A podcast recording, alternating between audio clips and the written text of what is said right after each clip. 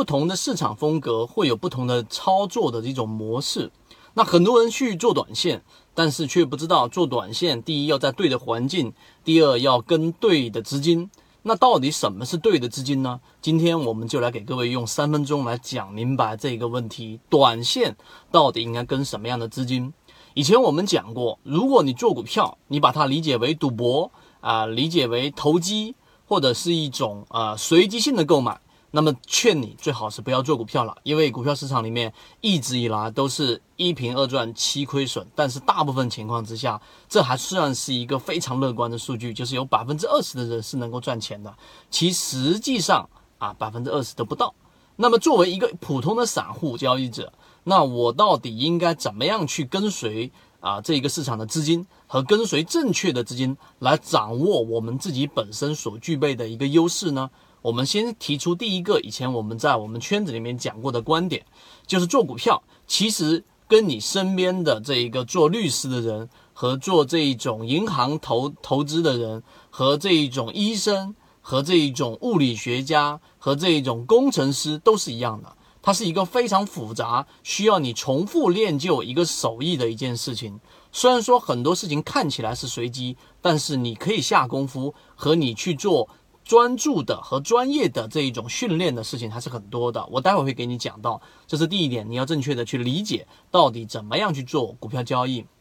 第二点，作为短线，你一定要跟随的肯定就是一些有散的资金啊，游资。那么作为一个短线交易者，你本身要做的事情到底是发动行情、跟随行情，还是我们去预判行情、提前入场呢？很多人会选择第一种跟第三种，但都是错的。没有人，没有任何人啊，他有足够量的资金能够发动一波行情。就哪怕最厉害的这一种啊，欢乐海岸这一个席位游资，它也只是做一个跟随最近的万兴科技啊。那万兴万兴的这一个妖股，连续性的已经啊，这一个七八个涨停板了，然后今已经九个涨停板，今天第十个没打成。那他要做的事情也是跟随。所以第二点。我们先明确的告诉给大家，如果你要做短线，你的注意力和你的集中应该是在跟随上。第三点，跟随什么样的资金？我们认为跟随的应该是属于游资，游资有不同的席位。所以你如果说对于席位都没有很清晰的认识，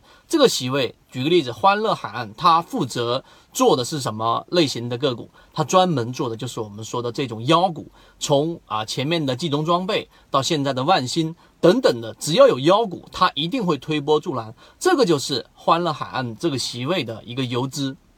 它的特点。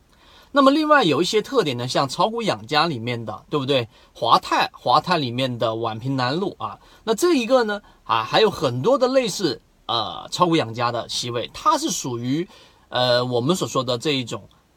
投机加上我们的基本面的，也就是说他买入的每一只个股，他都望着三个到五个涨停板去的。虽然说有时候他会百分之五或者百分之十的利润就出来了，但是他说的那句话就是没有三五个涨停板的这种预期就不要去买这只个股。所以他的风格是这种类型的。那么不同的席位有不同的特点，你有没有清楚过？所以今天我们三分钟只是给你一个启发。下一个我们完整版的视频，我会把每一个席位的不同的特点给你罗列出来。